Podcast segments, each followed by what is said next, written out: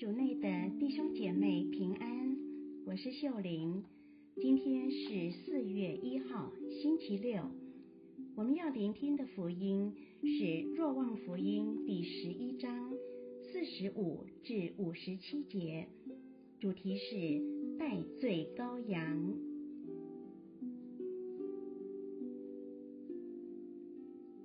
聆听圣言。那些来到玛利亚那里的犹太人，一看到耶稣所行的事，复活拉扎路，就有许多人信了他。他们中也有一些到法利赛人那里去，把耶稣所行的报告给他们。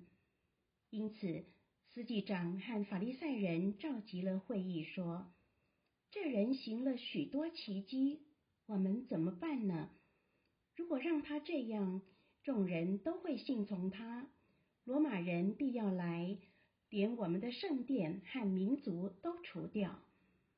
他们中有一个名叫盖法的，正是那一年的大司祭，对他们说：“你们什么都不懂，也不想想，叫一个人替百姓死，以免全民族灭亡，这为你们多么有利。”这话不是由他自己说出的，只因他是那年的大司祭，才预言了耶稣将为民族而死，不但为犹太民族，而且也是为使那四散的天主的儿女都聚集归一。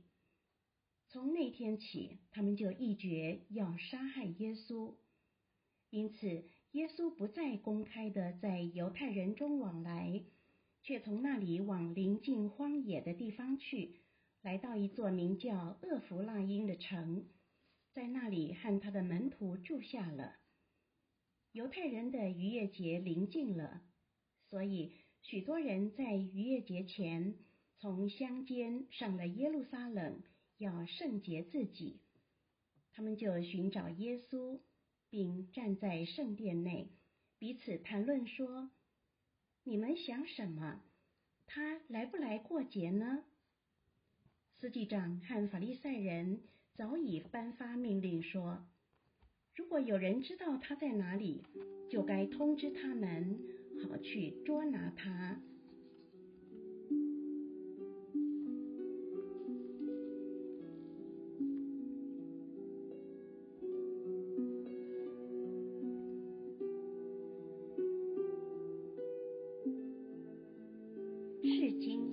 手，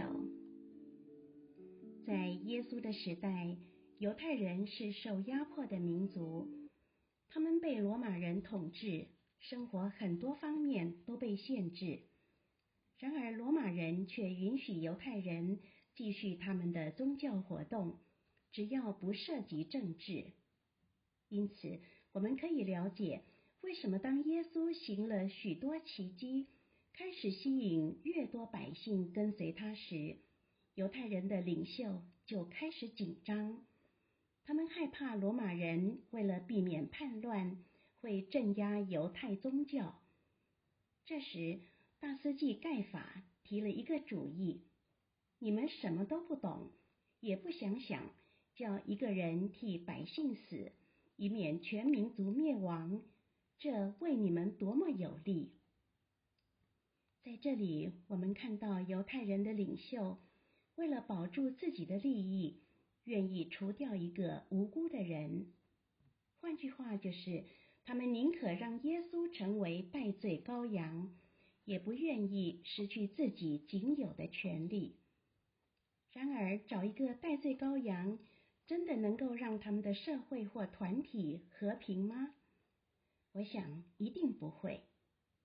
因为让一个无辜的人成为代罪羔羊是一个不公正的行为，它反映出那个团体其实缺乏基本的爱和正义，它会削弱团体中的信任，让团体中的每一个人更需要防备彼此，没有办法团结。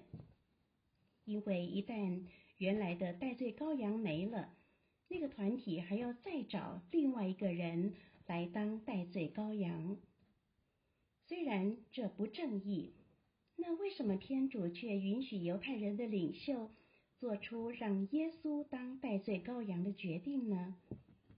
我想，天主就是要让我们透过经文明白，想找代罪羔羊去承担团体内部的问题，但团体如不和乐、勾心斗角，终究只是荒谬的。因为当我们拒绝去爱和包容时，我们也拒绝天主要给我们的祝福了。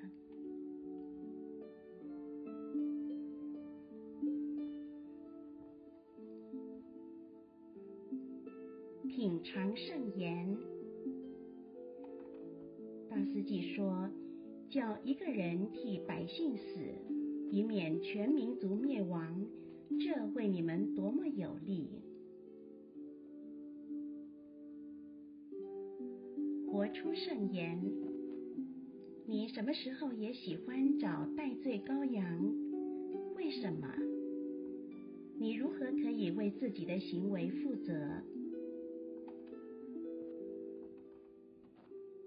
全心祈祷，耶稣，感谢你教我看到找戴罪羔羊这一招，真的会对团体带来巨大的破坏。希望我们今天都活在圣言的光照下，明天见。